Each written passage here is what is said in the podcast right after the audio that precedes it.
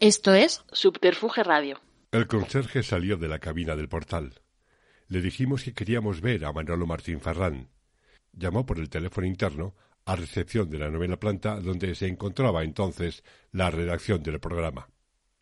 Amablemente nos llamó al ascensor, al que bautizamos como el ataúd, por su color negro y sonido chirriante. Aquella cabina a ratos oscilaba piso a piso entre las guías por las que discurría el subir y bajar en un baile tenebroso. Pasados unos segundos que se nos hicieron eternos y tras un pequeño saltito, el ataúd se detuvo. Habíamos llegado a nuestro destino.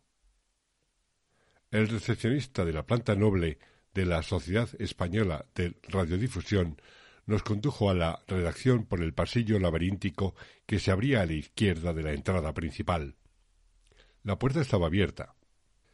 La pequeña instalación contaba con cinco mesas de patas metálicas y acabado en formicas simulando madera, sus respectivos teléfonos grises y sillas giratorias de color burdeos, tres grandes ventanas orientadas al noroeste desde donde se veía la sierra de Guadarrama. La sala de teletipos y dos pequeños despachos que ocupaban el propio Martín Ferrán y José María García.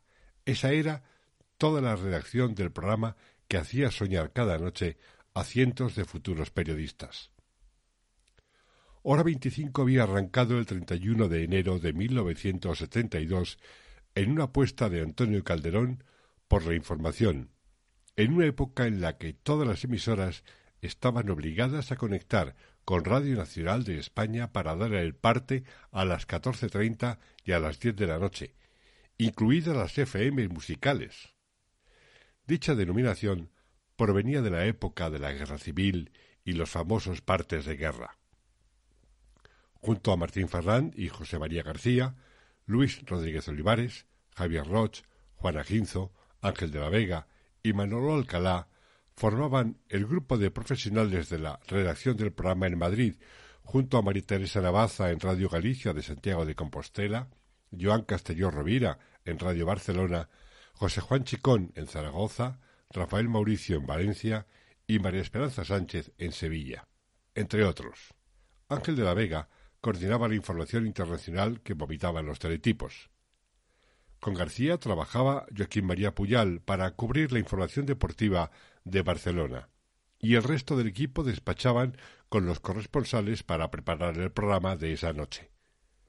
Los técnicos eran Alfonso Hernández y José Luis Espinosa. Cuando faltaban alrededor de diez minutos, bajaban a la segunda planta donde se encontraba el estudio 5, desde donde se realizaban los programas en cadena. El guion constaba de cinco folios multicopia, uno para el director del programa, tres para los redactores de antena, dos más para los técnicos de sonido y la última para censura del Ministerio de Información. A las doce en punto sonaba el histórico y legendario gong de hora veinticinco. Juana Ginzo presentaba el programa, saludaba a Martín Ferrán y daba paso a la lectura de titulares con Olivares, Roch y las emisoras. Primero iba a la ronda del tiempo, pero en fin, no nos vamos a alargar porque tampoco es de estripar ahora algo que sucedió 50, hace 50 años. Buenos días, Luis. Buenos días, Juan de Dios. Bueno, me has trasladado perfectamente aquel enero de 1972, cuando el 30, el 30 de enero, el último día del mes, comenzó hora 25. Comenzó el 30 de enero 31. El, el, último día de, enero, porque era lunes. Porque el 1 de febrero, que era la fecha idónea para comenzar un programa, era martes. Me parecía mal empezar un programa en martes y no el lunes, ¿no? Además, de hecho, en aquellos años, en aquella época, había dos tandas de programaciones, o tres. Una la de octubre, otra la de enero y otra la de junio, julio. Era una radio muy complicada. Pero es verdad, me has trasladado a aquella redacción tan pequeña, de tan poca gente, tan poca gente, Juan de Dios, que fuimos capaces de armarla la, fuerte. ¿eh? La que se armó. Es que, claro, pasados ahora 51 años, pues estamos ya en enero del 23, pasados 51 años de aquel momento, parece mentira. Es un poco, en alguna vez lo hemos comentado, eh, cuando no había, mm, cuando solamente había teletipos, no había faxes, el teléfono era línea fija, no había móviles, y la que se montó. Había una salita de teletipos que armaba un ruido infernal había que cerrar la puerta porque allí no se podía parar, ¿sabes? Me acuerdo perfectamente de, no solamente de la gente, José Joaquín Iriarte, Manolo Alcalá, José María García, Javier Roch, Juana Ginzo, Nacho Artime, Nacho Artime. Nacho Artime, sí. Era de cultura y de, y de música, en fin, de Juana Ginzo, de Manuel Lorenzo. Es que además Nacho Artime colaboraba en el Gran Musical, también era eh, coordinador del Gran Musical. Bueno, pues efectivamente estamos hablando con Luis Rodríguez Olivares.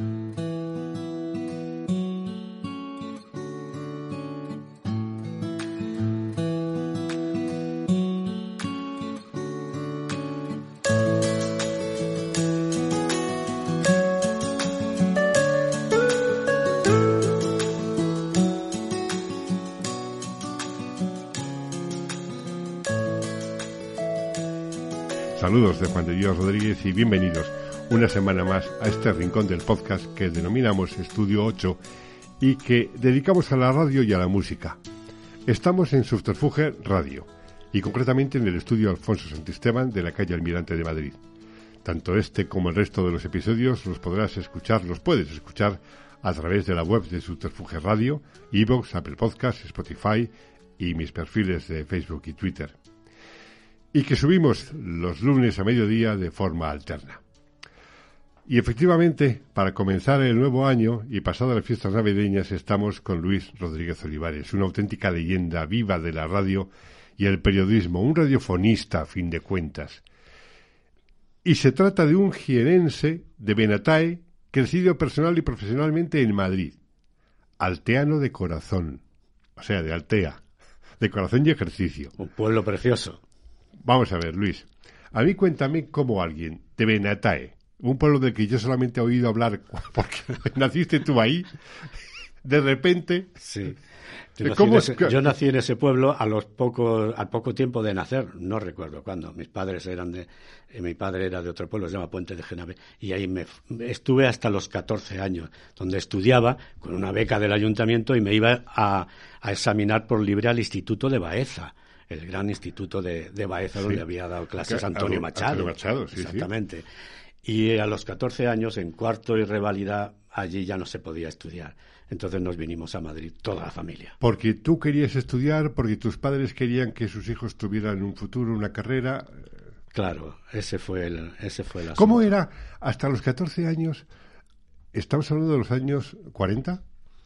Claro, eh, ¿Cómo eran los años 40 en un pueblo jienense después de la, la posguerra? Eh, ¿Cómo era? ¿Qué, pues recuerdos tiene el niño Luis Rodríguez Yo tengo pocos recuerdos, pero la vida era muy precaria, ¿sabes? Uno de los recuerdos más que se me han quedado grabados es cuando yo tenía 10 años, que venía en un taxi con otra gente desde Baeza a mi pueblo con mi cartilla de notas de estudio todo aprobado, el, ingreso y el primero, ¿no? Ese fue uno de los momentos más felices de mi vida, ¿no? Entonces sí, mis padres decidieron que debíamos estudiar, mis hermanos y yo, y nos trasladamos a Madrid, donde en mi pueblo ya era imposible, ¿no? Bueno, en Madrid eh, haces el bachillerato, terminas el bachillerato, el bachiller elemental, el superior, el, preu... y empiezo a estudiar Derecho, y, que ah. abandoné eh, en tercero abandoné, porque aquello no era para mí. Lo tuyo era el periodismo. lo mío era la radio, más que el periodismo, era la radio. ya te iba a preguntar eso, digo, ¿cómo es posible que con la poca perspectiva de comunicación, de información que había en aquellos años, em, yo no entendía que tú quisieras ser periodista, lógicamente, claro, te apasionaba la radio, ¿no? Me apasionaba la radio, hice algunas prácticas en Radio Juventud, en una época donde ya esa... Tú también eres de Radio Juventud. Sí, pero en una época donde esa emisora había perdido toda importancia. Yo sé que por ahí han pasado mucha gente, mucha gente importante. Miguel de los Santos, Cruz Uribarri, Mariano de la Banda. Mucha gente importante de la radio española. Pero en mi época aquello ya era una emisora en decadencia total Y, yo me había matriculado en, periodismo en la escuela oficial de periodismo, no en la facultad, en la escuela oficial de periodismo. Es que no existía facultad. No existía facultad. Y, fui a pedir trabajo a, Radio Madrid. No me digas. Sí, yo fui y dije a ese Bedel, a ese conserje que tú has citado, le dije, quiero hablar con, con el director de informativos. Y dijo, aquí no hay director de informativos. Digo, ¿quién es el más? Dice, bueno, hay un redactor jefe que se llama Basilio Rogado. Dije, pues quiero hablar con Basilio Rogado. Salió Basilio, conocí a Basilio, otro histórico de, la radio, ¿no? Y me dijo, mira, aquí no hay nada que hacer, ¿sabes? Somos cinco, cuatro o cinco personas y nos bastamos. Pero, ¿te interesa escribir reportajes para la revista Ondas? Y dije, hombre, claro. Y entonces empecé a colaborar con la revista Ondas. Y es en ese momento cuando Luis Rodríguez Olivares va a conocer a Manolo Martín Ferrán. Exactamente. Basilio me encarga una entrevista a Manolo Martín Ferrán que iba a comenzar un programa que se iba a llamar Hora 25. Le hice una entrevista, recuerdo el titular de la entrevista, no el contenido, el titular. Manolo Martín Ferrán, 105 kilos de buena voluntad. Anda, qué bueno. Pesaba, me dijo, 105 kilos y tenía una voluntad tremenda por sacar adelante aquel programa que iba a marcar un, un antes y un después en la historia informativa de la radio, ¿no? Y a los pocos días, salió la entrevista, a los pocos días suena mi teléfono en mi casa, era Manolo, me dijo, oye, ¿te, ¿te, interesaría trabajar conmigo en este programa y tal? Y le dije, sí. Y me arregló una entrevista con Antonio Calderón. Antonio Calderón me recibió en su despacho de pie sin sentarse, tan riguroso, tan serio como, como era, me explicó de qué iba el trabajo, incluso lo que iba a ganar, y comprendí que aquello era una aventura que promocionaba don Antonio Calderón, nada menos. Vamos a volver a hablar de Antonio Calderón dentro de un rato, pero sí viene bien hacer ahora mismo un pequeño paréntesis para recuperar la figura de Antonio Calderón. Tú en alguna ocasión me has contado a mí que el que los, los programas actuales de la SER se llamen hora 14, hora 25, es una idea que él tenía muy marcada en su cerebro y es que los informativos se llevaban eh, la marca hora. Se puede seguir la, trayectoria de, Antonio Calderón con la palabra hora. Él había hecho programas dramáticos, La Hora de Galerías, porque lo padrizaban las Galerías Preciados, La Hora de Medianoche, no sé qué. Y cuando empieza los informativos, él pone hora 25, hora 14, hora 20, etcétera. Matinal no, porque ya existía en los años 60, ¿no? Matinal Cadena Ser. Matinal Cadena Ser que también había montado él con claro, Martín Ferrari. Exactamente, era una, era una pareja, exacto, un tándem fenomenal. El ideólogo y el era Antonio Calderón y el que ponía en práctica las ideas de Antonio Calderón era Manuel Martín Ferrán. Es decir, Manuel Martín Ferrán fue el primer director de la 25 y fue el primer director de Matinal Ser en los años 60. Ante la enorme, ante la escasez, mejor dicho, de, historia de la radio, eh, yo sé que hay muchos estudiantes de periodismo que escuchan este, este sencillo, este humilde podcast, para, que trata de rescatar la historia y voces y personajes de, de la radio, de la información, de la comunicación, viene bien resaltar estas cosas porque es a mí me duele que se pierda en el tiempo, en la memoria, eh, estos grandes hombres que han hecho tanto para la radio. Cerrado el paréntesis, porque con Antonio Calderón volveremos dentro de un ratito a hablar por otro tema que nos trae también, además de la importancia de Luis Rodríguez Olivares, referirnos al tema, a, un libro. Eh, seguimos adelante. Bueno, tú estás luego en la SER 20 años. 20 años, sí. Toda en esos 20 años haciendo de todo, por ejemplo. De todo. Pues eh, yo es que he presentado y dirigido lo, todos, absolutamente todos los informativos de la cadena SER. Matinal. Matinal, hora 14, hora 20, y hora, 25. En hora 25 pasé mm, muchos años en hora 25. La dirigí luego, yo soy muy malo para las fechas, Juan de Dios, pero yo sé que en el año 1982 estaba dirigiendo hora 25 porque recuerdo perfectamente el juicio de campamento contra los golpistas del 23F, ¿no? en el 82. El golpe había sido en el 81. ¿no? También recuerdo la etapa en que la dirigió Iñaki Gabilondo y la presentaba yo con él. ¿no? Fueron épocas maravillosas, maravillosas, porque había muchas dificultades y hacíamos lo que podíamos. Ese año 82 del que comentas, eh, teníais un redactor que se llamaba Fernando González, que fue su director de informativos, y que fue la primera voz que sonó en directo en una emisora que hace poco celebraba su 40 aniversario, que fue Ser Guadalajara. Ahora que comentabas lo de esa época, efectivamente, que tú estabas en hora 25, diciendo hora 25, eh, yo la recuerdo perfectamente porque aquello nos sirvió para lanzar la emisora. Sí, yo sé que, ah, que tú pusiste en pie eh, alguna emisora como la de Guadalajara y, Fernando González es un clásico, un periodista clásico de los buenos, periodista radiofónico. Sí, sí, efectivamente. Y es un gran periodista, Fernando González. Bueno, en esos 20 años haces absolutamente de todo, pero hay un momento que dejas de hacer. Y tú cuentas, a mí hay una cosa que me, te relaciona con Miguel de los Santos. Miguel de los Santos dice que cuando llegó a la SER no fue bien recibido y tú dices que tu salida de la SER no fue amistosa. No, no fue amistosa. Mi salida de la SER coincide con el nombramiento de director de informativos eh, en la persona de Luis Fernández. Ah, de Luis Fernández. Luis Fernández. Entonces, yo me llevaba muy bien con Augusto del Cader, que fue efectivamente llegó deprisa como jefe de informativos y luego fue el gran jefe de, la, de la, cadena SER, del país, sí, de, la cadena SER. Entonces, eh, del CADER me proponía salir durante un tiempo, volver luego y le dije que no, que hablara con mi abogado. Llegamos a un acuerdo, llegamos a un acuerdo y me fui, no muy amistosamente, pero bueno, tampoco peleándome demasiado, sí. Y a partir de ahí me, me siguió persiguiendo la SER, ¿sabes? Eh, sí, porque yo tengo, vamos a ver, eh, aparte del tiempo de la SER, de, haber dirigido todo eso, yo eh, he leído que, eh, que, la SER te ha perseguido efectivamente en distintas ocasiones. ¿Cómo? Cuéntame eso. Claro, pues mira, nada más salir de, de la SER, yo dije, con una indemnización muy considerable, porque llevaba mucho tiempo en la SER. Cuando se pagaban 45 días por año trabajado, sin tener en cuenta dos o tres, sino todos. claro, yo, yo era. a mí me pagaban muy bien, la SER me pagó bastante bien. Antes y, cuando, y después con prisa también. Pues en Onda Madrid estaba Fernando González, Onda Madrid, la emisora de la Comunidad de, Madrid, emisora pública. Dirigía eh, la emisora Fernando González, del que ya hemos hablado.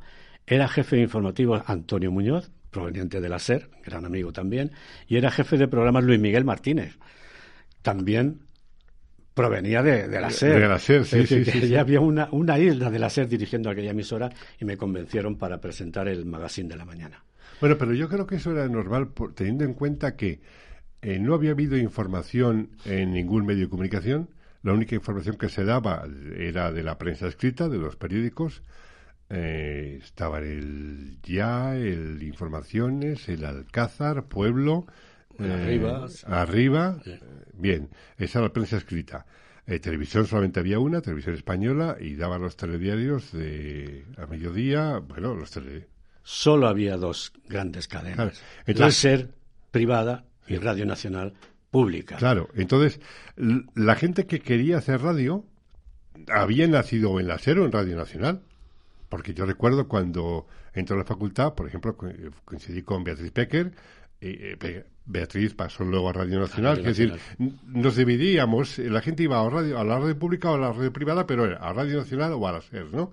Eh, lógicamente. Era un vivero, la SER, de gente, eh, pero gente buena, Juan de Dios, gente buena de, radio, no solamente periodistas, sino radiofonistas, como a ti te gusta decir, ¿no? gente buena que, inundaron las, las, el, resto de emisoras.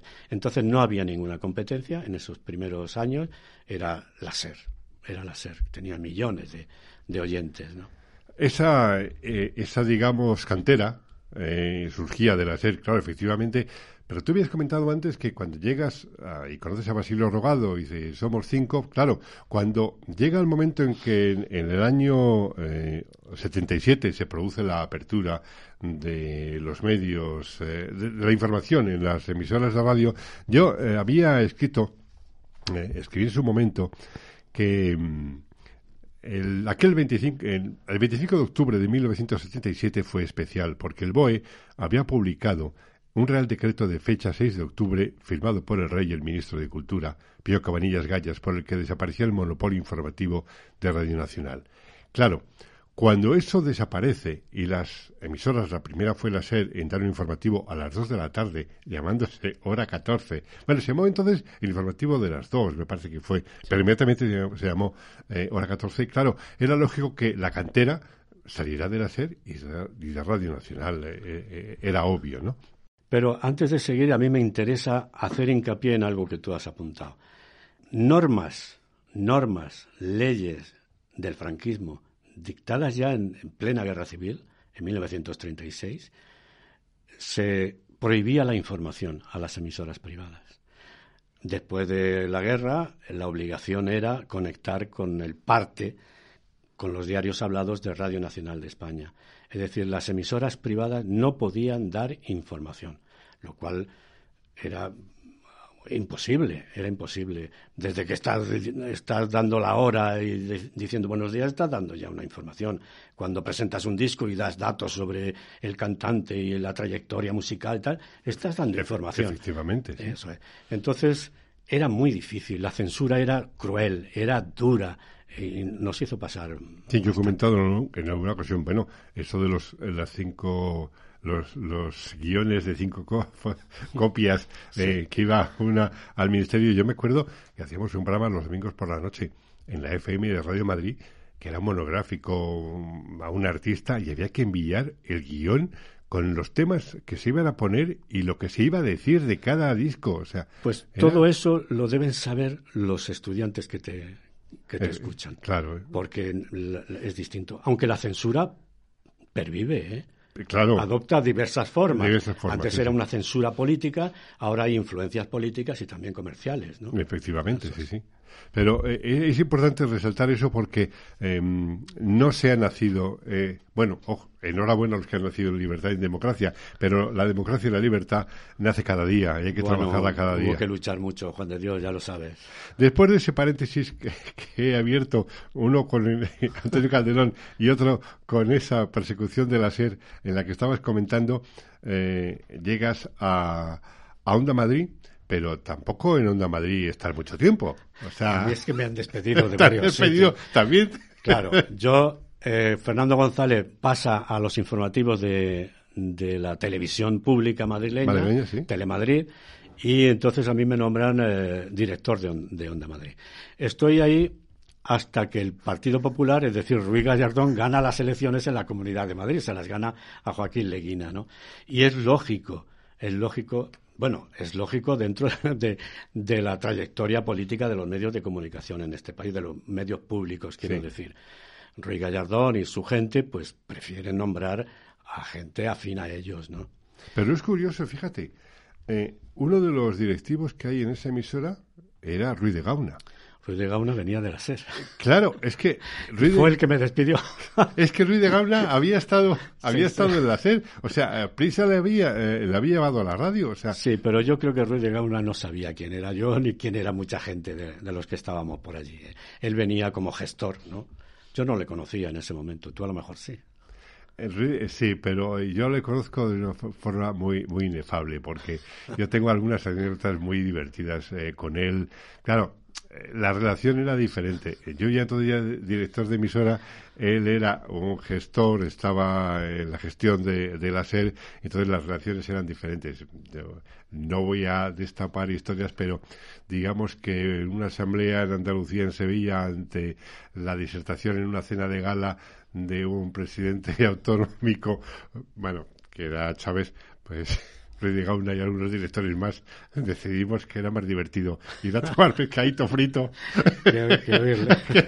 Que, que, escuchar en fin, bueno, eh, cosas de esas. Bueno, eh, Luis Rodríguez Olivares, como eh, no se puede en menos de una hora condensar una carrera, sí hay dos momentos que yo quiero resaltar muy claramente. Uno es su relación de pareja con Juana Ginzo y eh, al margen de la labor que eso se traslada a la antena, hay un momento en el que eh, surge esa relación en forma de libro. Pero antes de entrar en uno de los libros, de dos que vamos a hablar, quiero resaltar cómo, cómo fue aquel primer impacto que Luis Rodríguez Olivares, el chaval que acababa de estudiar periodismo, que estaba empezando en hora, en hora 25 y se encuentra a una mujer de bandera, bueno, de bandera en el carácter. Yo siempre he sido, antes de trabajar en la radio y de pensar en la radio, eh, como trabajo, yo he sido muy aficionado a la radio y me conocía las voces. Yo conocía a Juana Ginzol, su voz, por los trabajos que hacía en la radio.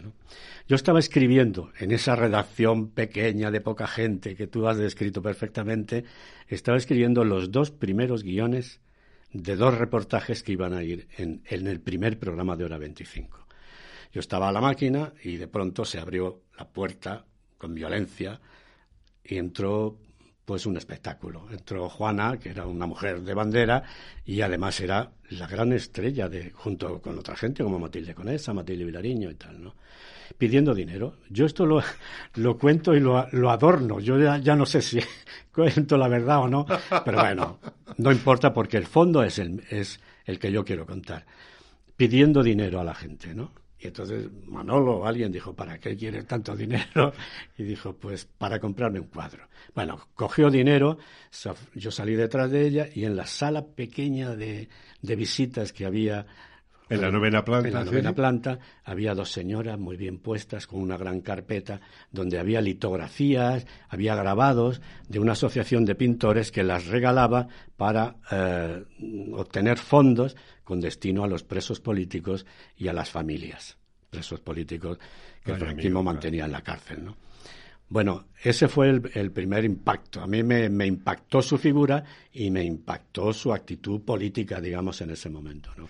política y radio. O sea, difícil, de, Quiero resaltar algo mm, para eh, a los que no han conocido la figura de Juana Ginzo ni a la persona físicamente. Juana Ginzo era una mujer espectacular de carácter, mm, de aspecto, pero, pero guapa no era. De hecho, ella presumía mucho de que eh, realmente, perdona, en mis días de radio ella presume de que era fea. Bien, eso... Eh, fea, de que no era atractiva. Era atractiva, pero no era bella, mejor dicho. Yo creo que, que Juana era muy moderna. Ah, eso sí. Era muy moderna. Y entonces bueno, se escapaba, minifaldas se escapaba del canon sí, sí, de, totalmente. en aquella época se llevaba la, la mujer guitarra, ¿no? Con, sí, sí, sí. Eh, Juana no era así. Juana era muy deportista y a mí me parecía bellísima. bellísima. Bueno, era una mujer, efectivamente, oh, atrapaba, impactaba, o sea, su personalidad hacía que no vieras más que su personalidad, su, eh, fuerza, efectivamente. Eh, Yo creo que eso es ser bella, sí. Sí, claro, ese es el tema.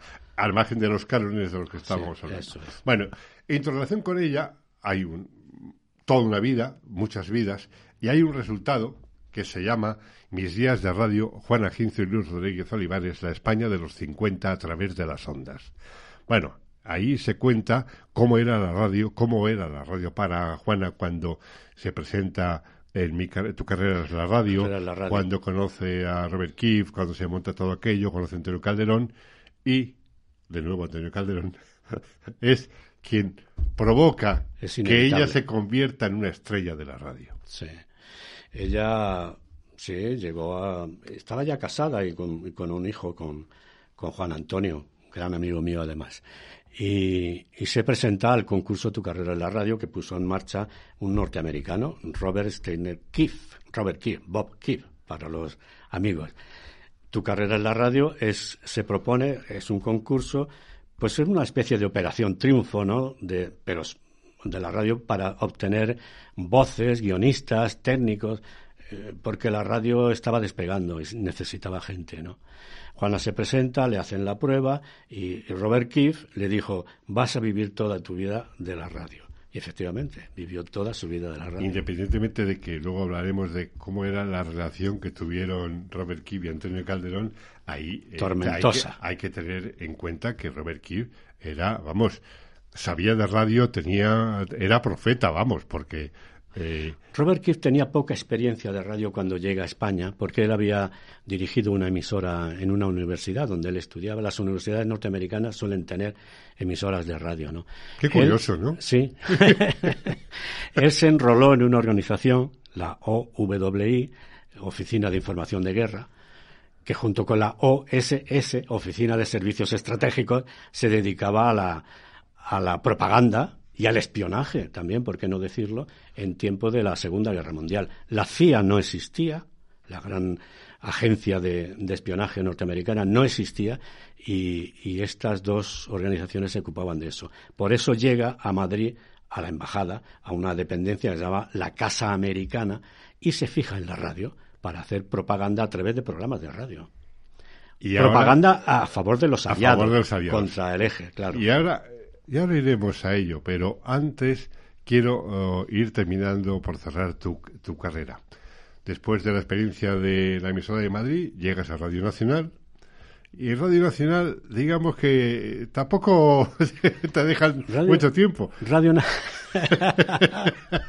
Qué bien, lo estoy recordando contigo. y es verdad.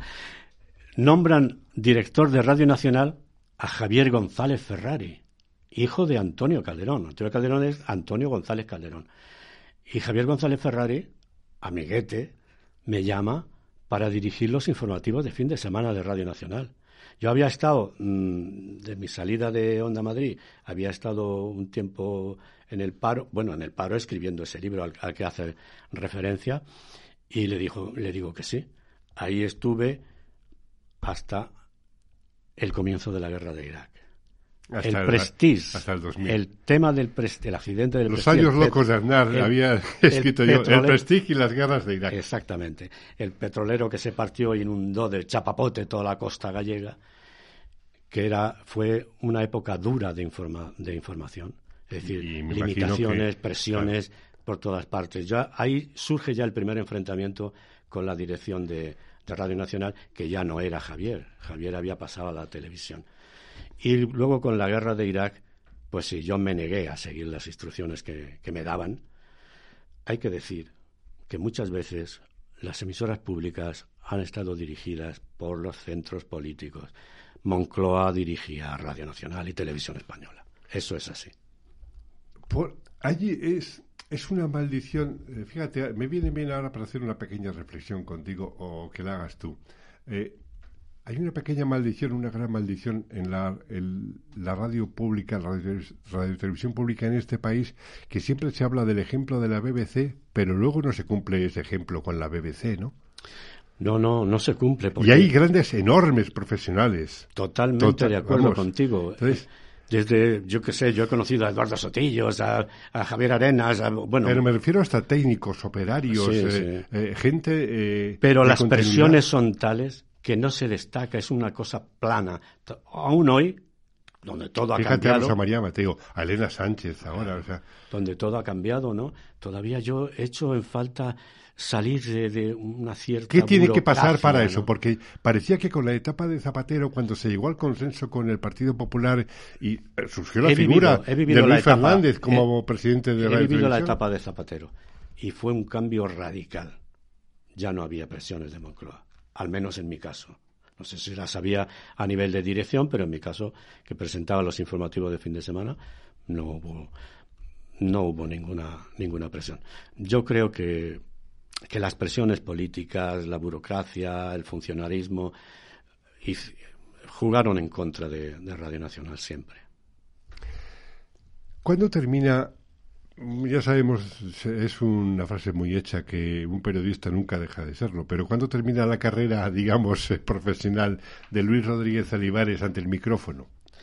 Pues en el año 2003, que yo salgo de, Radio Nacional, eh, escribo ese libro, Mis días de radio, eh, con Juana, con Juana Ginzo. Eh, en realidad es una, una biografía radiofónica de Juana. Es decir, está contado en primera persona. Es Juana la que narra, porque en realidad es su vida, su vida en, la radio. ¿no? En la presentación del libro se presentó Pedro Piqueras, el gran Pedro Piqueras, un periodista que tiene una credibilidad tremenda. Cada vez que le ves, lo que está diciendo es verdad, ¿no? Te lo crees, porque es un gran periodista y un gran hombre de radio y de televisión. Se presentó a, la presentación del libro y me dijo que si quería volver a Radio Nacional, que a él le gustaría y tal, y le dije que sí, para hacer lo mismo los informativos de, fin de semana. Esto duró hasta el año 2007, puede ser. las fechas para mí no. Cuando de nuevo nombran a Luis Fernández, el que había sido director de informativos de, la SER, eh, director de Radio Televisión Española. Entonces yo dije, yo me voy a mi casa. Ya no quiero discutir más contratos ni nada. Presenté mi dimisión, me faltaban unos meses para cumplir el contrato, presenté mi dimisión y me fui a mi casa. Ese fue el final de mi carrera radiofónica. Y en ese, para adelantar mucho y, resumir, porque me quiero detener en esto, en ese periodo de tiempo, resulta que el universo, los hados, el destino, una caja perdida, aparece... Voy a hacer una pequeña introducción así un poco...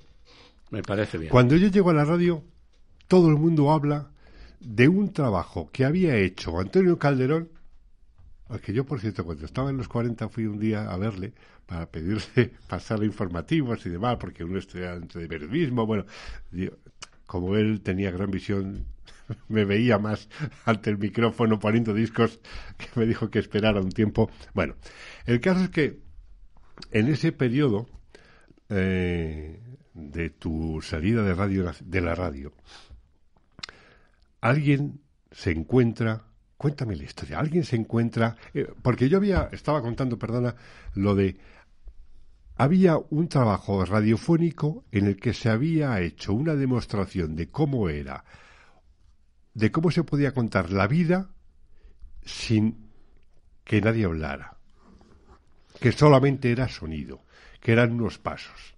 Claro, aquello, según se iba contando, iba creciendo. Llegó un momento que no había voz, que solamente eran efectos de sonido, que solamente eran pisadas. Bueno, cuando uno llega al final de la historia, y no lo voy a desvelar, resulta que sí había voces. Sí, efectivamente. Claro, porque decías, no, es que además el protagonista es mudo.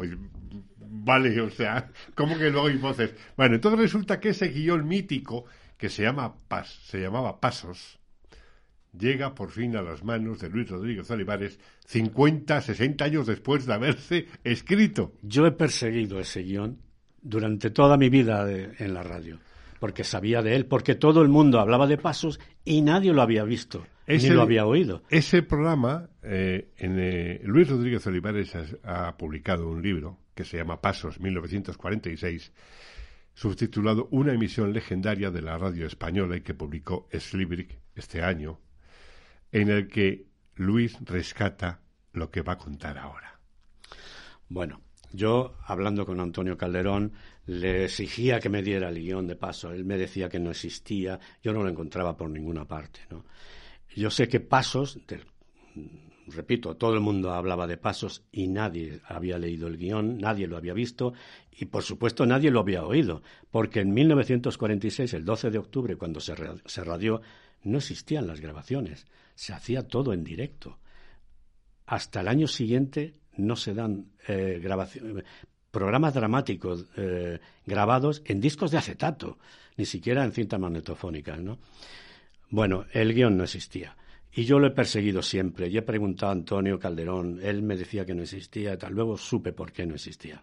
Porque él, en un arranque de, de rabia, también de romanticismo, quemó todo el material que tenía, lo quemó diciendo, yo, yo creo que estaba frustrado, ¿no? Por, por el poco reconocimiento que Antonio Calderón se le había hecho hasta ese momento, ¿no? Antonio Calderón es el inventor de la radio moderna.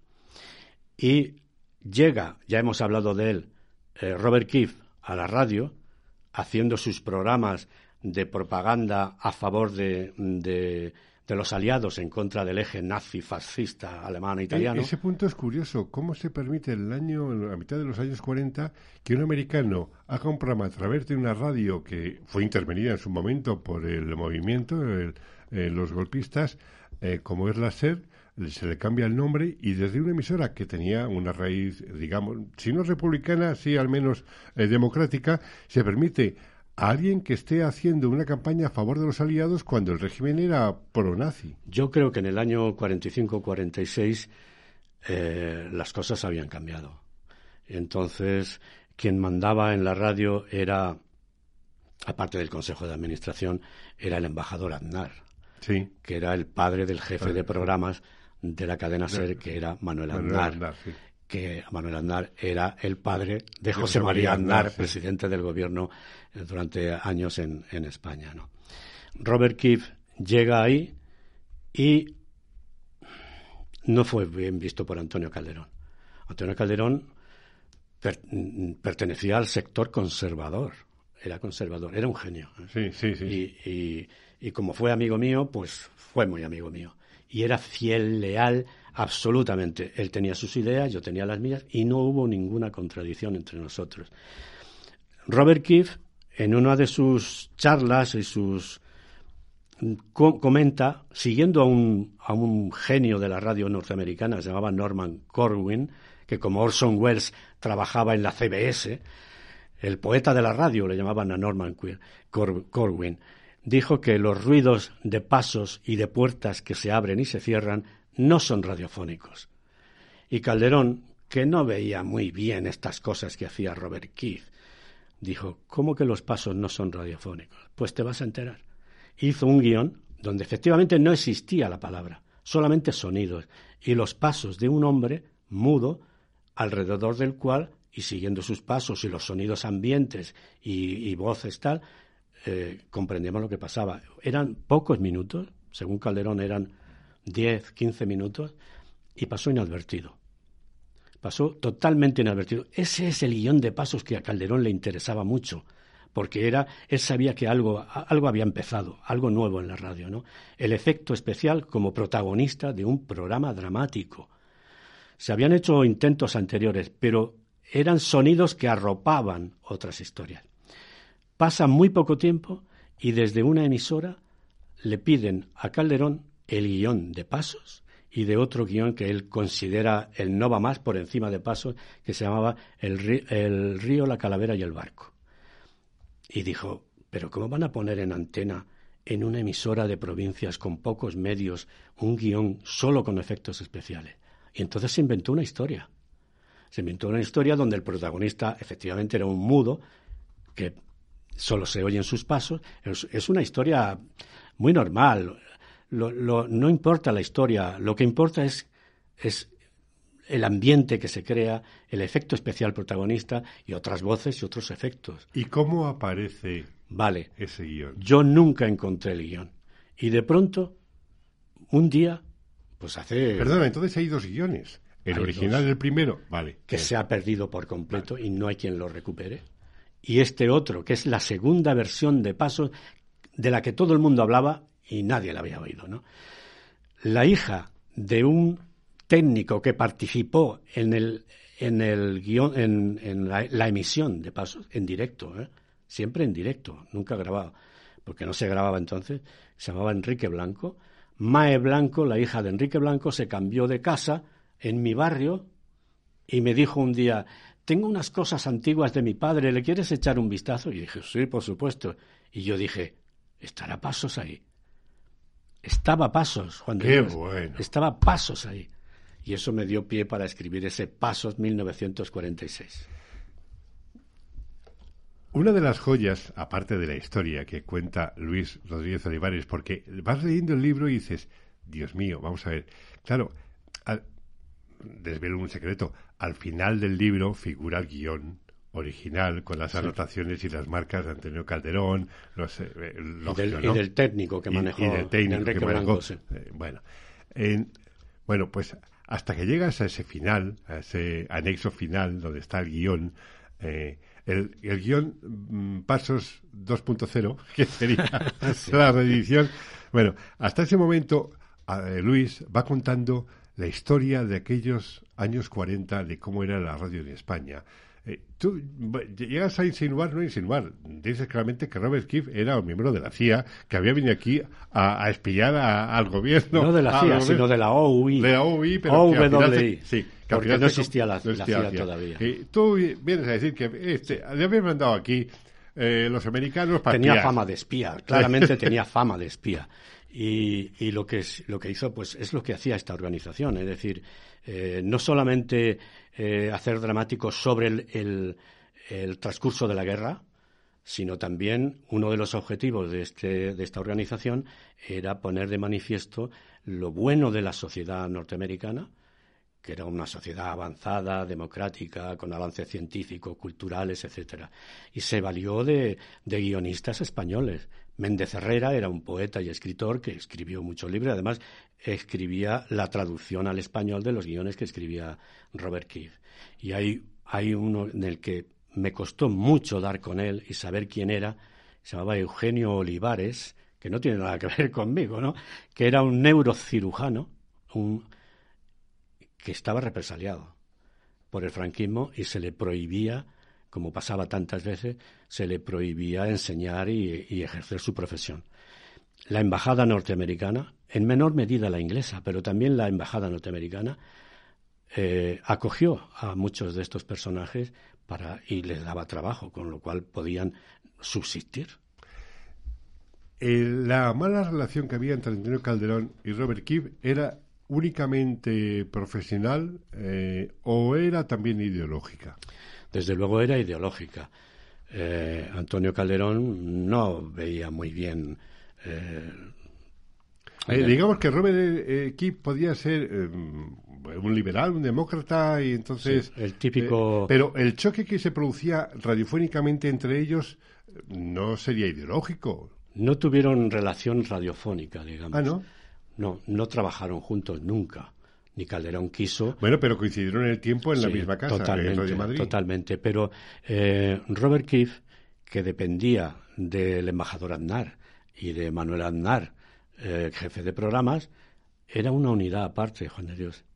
Y, y, el aspecto político de la cuestión es que ya se jugaba a dos barajas, ¿sabes? ¿Cómo? Ten en cuenta que la, la audiencia de estos programas debía ser pequeña. Es decir, que desde el punto de vista radiofónico, Robert Kidd pasó sin pena ni gloria. Lo que pasa es que puso en pie un programa, un concurso, Tu carrera es la radio, de donde salieron gentes impresionantes, como Pedro Pablo Ayuso, Juana Ginzo, Joaquín Peláez, el guionista eh, Sautier Casaseca sale de ahí. Creo que Vicente Marco. Vicente Marco, el gran Vicente Marco. Creador y fundador, junto a Bobby de Glané, Carrusel Deportivo. Deportivo. Sí, bueno, hay mucha polémica sobre el, papel de Bobby de, Glané en Carrusel Deportivo, pero sí, es verdad, Bobby de Glané era la gran estrella de la radio y que metió mano ahí fue seguro, ¿no? Y Vicente Marco se le hizo locutor de primera lo hizo Antonio Calderón, eso me lo ha confesado, no solamente Antonio Calderón, sino Vicente Marco, le hizo locutor de primera para presentar Carrusel Deportivo. Voy, a, eh, voy a contar una, eh, tú me lo vas a ratificar o, retocar o, o desmentir. El día que estuvimos con Miguel de los Santos hablando de cuando a él le ficha enlace en locutor superior, hablamos de aquello. Eh, quiero recordar que había una especie de reglamentación radiofónica en la que había locutor, locutor de primera, locutor superior y locutor extra, no sé qué, bueno, había cuatro categorías. Entonces, en función de ese nivel, bueno, estaba cada locutor, cada categoría, eh, estaba producido a alguien que podía hacer un programa eh, leyendo, guionizado o improvisado o presentar eh, eh, transmisiones o espectáculos. Esas eran las diferentes, digamos, categorías, grosso modo, ¿no? Más o menos era eso. Bueno, Robert Keefe, independientemente de las buenas, malas relaciones inexistentes con Antonio Calderón, es un hombre que luego venía con cierta frecuencia, eh, vino varias veces a España. Robert Keefe nunca perdió el contacto con la gente de la SER. Siguió el contacto con con Eugenio Fontán, con Manuel Rodríguez Cano, que fue jefe de programas, y tanto él como Eugenio Fontán me cuentan la aventura de la FM de los 40 principales. Eh, exactamente, eso, eso quería comentar contigo. Eugenio Fontán me cuenta que ellos, eh, cuando les obligaban ya por ley a hacer una programación en FM, piensan en, en una programación musical y viajan a Estados Unidos a Nueva York, a una ciudad que se llama Geneva, donde Robert Kirk dirigía una pequeña emisora donde tenía la fórmula, pues no sé si era el top 40 o el top 100, no, no me acuerdo muy bien, pero con un número determinado de discos. Top 50, me comentó Miguel o 50, eh, cubría toda la programación y fue, era un éxito total.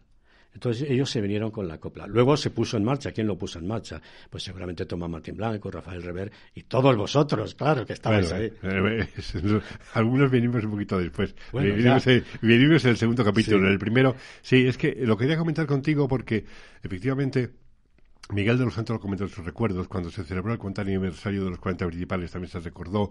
Eh, yo hice un episodio especial llamado eh, Cuando empezó la música en la, FM. Efectivamente, las emisoras se vieron obligadas a, a, mitad de los años 60 a emitir por FM una programación diferenciada de la onda media. No podía ser la misma. Y entonces, bueno, eh, Rafa Rever con su lengua de trapo comentaba en alguna ocasión que que le comentaba, bueno, este chaval pone eso de eh, que te gustan los discos, pone esa música rara que te gusta, y allá se montó en un despachito pequeño a, empezar a emitir los 40 principales, y bueno, ahí surge la historia, y venía de Robert Keefe, efectivamente, en reuniones. De hecho, comentó en cierta ocasión Miguel de los Santos que empezó a hacer un programa los sábados por la tarde, eh, y que la gente llamaba a votar canciones y demás. lo he oído en tu blog, sí. y de ese, y de ese un antecedente, ¿no?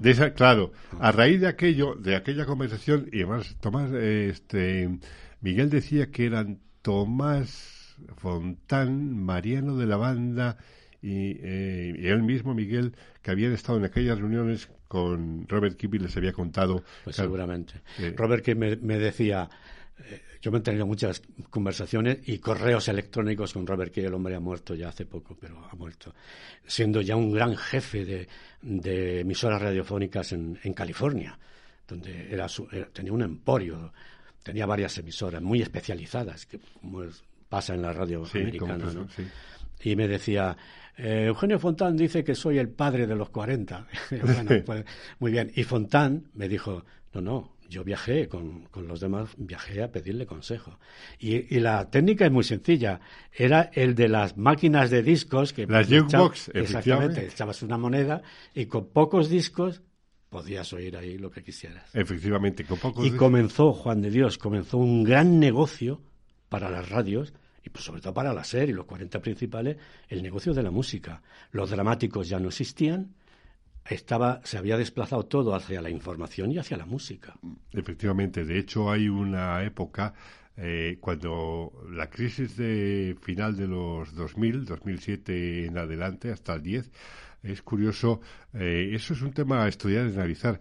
Eh, los grandes, no hubo grandes pérdidas. En el caso de la SER, porque los 40 principales, la cadena 40 principales, la, musical, estuvo salvando eh, los resultados de ejercicio durante varios años eh, en la gestión.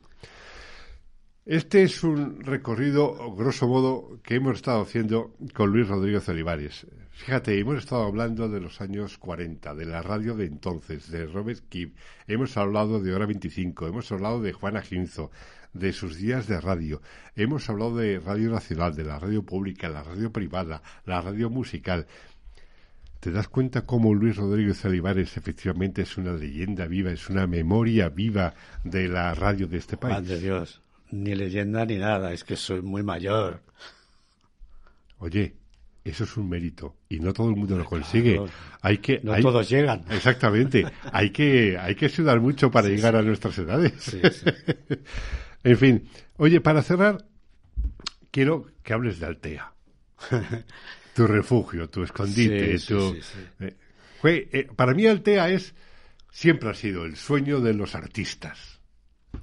Yo llegué a Altea efectivamente, cuando estaba poblado de artistas, de pintores sobre todo, ¿no? Bueno, sigue habiendo exposiciones sí. en las calles de Altea. Pero las cosas han cambiado porque era un pueblo maravilloso pero está todo construido ya la, la, playa ya no ya no es la playa ya es una hilera de, edificios no bueno todo el litoral mediterráneo está construido desde abajo Almería hasta sí casi es una calle sí. exactamente.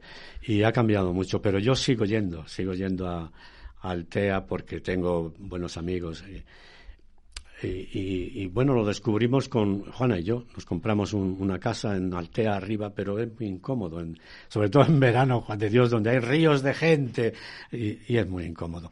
Entonces Juana y yo nos compramos un pequeño apartamento abajo, en la playa, en una zona que se llama El Albir, que ya pertenece a otro pueblo, ¿no? Y, ahí estamos. Yo ahora mismo eh, vivo solo y solo me relaciono con mis amigos y mis amigas y voy y vengo De pronto me entra la neura y me voy al té a despejarme. Uno de los regalos maravillosos que tiene uno al cabo de los años es, aparte de coleccionar amigos, es, por ejemplo, perderse uno.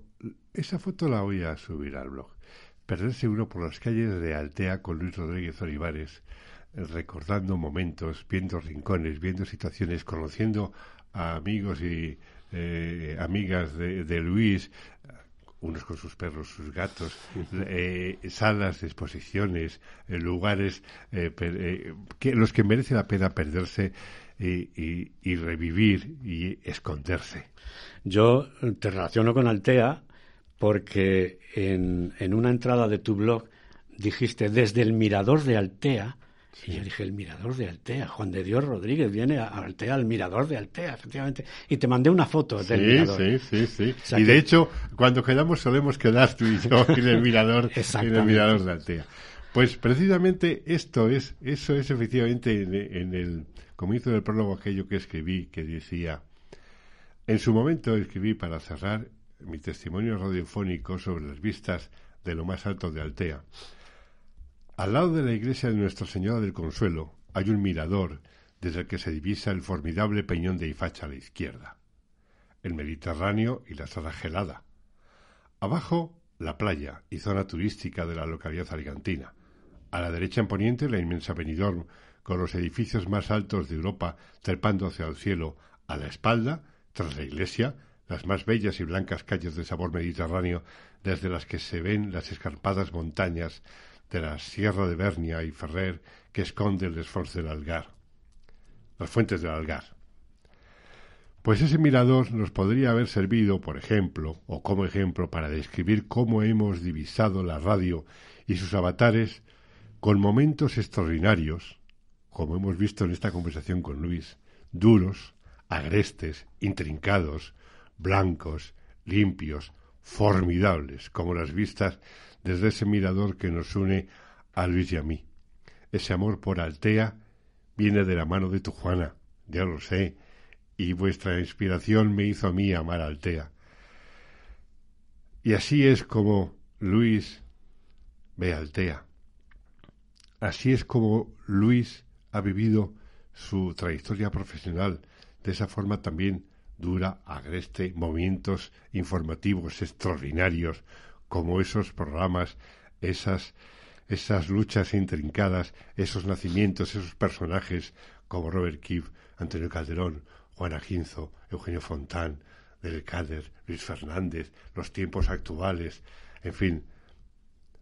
Yo solo puedo decir que es un orgullo y un honor tener amigos como Luis, compartir las calles de Altea, subir y bajar esas cuestas, ver esas, ver esas vistas es un placer. Gracias, Luis. Gracias a ti, Juan de Dios. Y en Madrid o en Altea nos seguiremos viendo seguro. Claro que sí.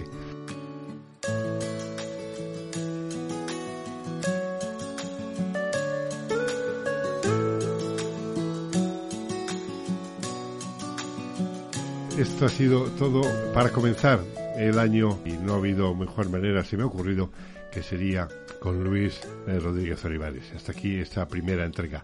Dentro de un par de semanas nos visitará otro invitado que ha dedicado su vida al periodismo y la comunicación de forma plena y total en todas sus vertientes, prensa, radio y televisión. Saludos de Juan de Dios Rodríguez y gracias por estar. Ya sabes que puedes escuchar Estudio 8 en la web de Subterfuge Radio y las diferentes plataformas como Evox, Apple Podcasts, Spotify y los perfiles de Facebook y Twitter cada lunes a mediodía de forma alterna y gracias por acompañarnos en esta aventura sonora. Nos oímos.